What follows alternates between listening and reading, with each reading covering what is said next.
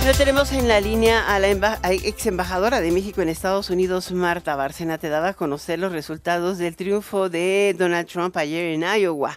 ¿Cómo está, embajadora? Qué gusto de conocer, de, de reencontrarla, porque ya teníamos tiempo de no platicar con usted. Así es, Alicia. Mucho gusto en volver a conversar contigo y con tu auditorio, justamente sobre el inicio el día de ayer de las de, digamos, del proceso electoral, el inicio formal del proceso electoral a la presidencia de los Estados Unidos, que empezó con las elecciones primarias en el estado de Iowa, como es costumbre. Pero es particularmente Iowa, pero de los republicanos, ¿no? De los republicanos, sí, porque justamente no, no vamos a atestiguar elecciones primarias en el Partido Demócrata, puesto que básicamente el presidente Biden es el único candidato. Si bien hay un eh, eh, diputado, un congresista demócrata por el estado de Minnesota que ha querido también postularse como candidato, pues la verdad es que no ha progresado, entonces no veremos primarias demócratas y sí primarias republicanas. Mm. Unas primarias republicanas muy sui generis, porque el expresidente Donald Trump se negó a participar en cualquiera de los debates que mantuvieron otros precandidatos republicanos. Y a estas primarias de Iowa, pues eh, llegó él eh, virtualmente solo con Nikki Haley, la ex embajadora de Trump ante las Naciones Unidas y ex gobernadora de Carolina del Sur, y el gobernador de Florida, Ron DeSantis, y un emprendedor, un hombre de negocios de origen indio, Vivek Ramaswamy, que llegaron a estas primarias. Entonces, no participó Trump en los debates, él hizo sus propios, eh, digamos, conferencias de prensa eh, y arrasó en Iowa como se esperaba. Ahora, sumados de Santis y Haley podrían hacer, eh, simplemente esos dos votos podrían hacerle competencia, pero mientras sigan separados y no haya una definición, eh, difícilmente pueden competirle a Trump, ¿no? Así es, mira, Trump ganó eh, más o menos con 1.800 votos electores y tanto de Santis como Haley tuvieron 600 y pico.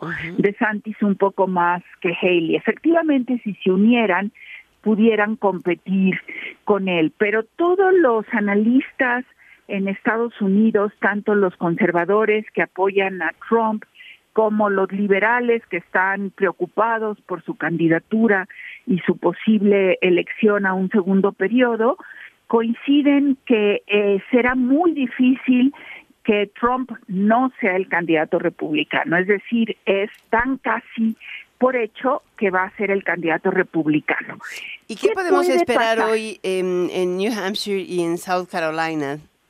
Bueno, New Hampshire va a tener lugar hasta dentro de unos días, no es el día de hoy. Ahí es interesante porque Nikki Haley ha puesto todo su dinero, sus inversiones y su esfuerzo en New Hampshire y entonces podría dar una sorpresa.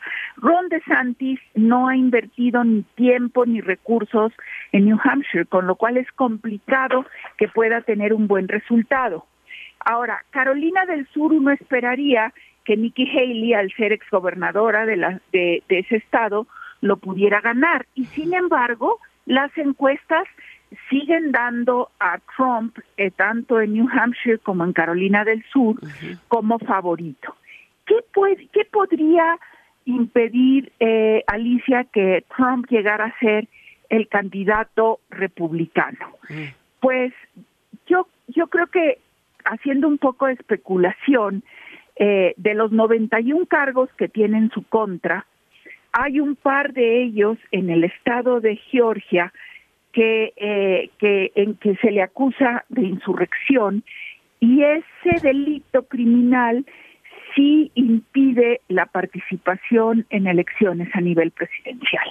No sabemos si si se le va a considerar culpable de ese delito y los tiempos se estiman que podrían ser alrededor de eh, marzo, cuando está el famoso Super Tuesday o Gran Martes, que es donde se eligen electores en las primarias en muchos estados. Otro asunto que lo podría parar o digamos o, o hacer más difícil que sea el candidato es que en algunos estados como es Colorado y Maine ya se le ha prohibido participar en las elecciones primarias. ¿Qué quiere decir? Que no puede sumar electores a su candidatura eh, en esos estados. Pero no, pero es justamente ese tema el que se ha llevado a consideración de instancias superiores, esto lo han prohibido jueces federales en esos estados, y se ha llevado a instancias de la Corte de Apelaciones y de la Suprema Corte. Y la decisión que se tome al respecto, eh, la Suprema Corte, eh, pues y impactará, o la Corte de Apelaciones impactará justamente eh, las posibilidades del expresidente Trump.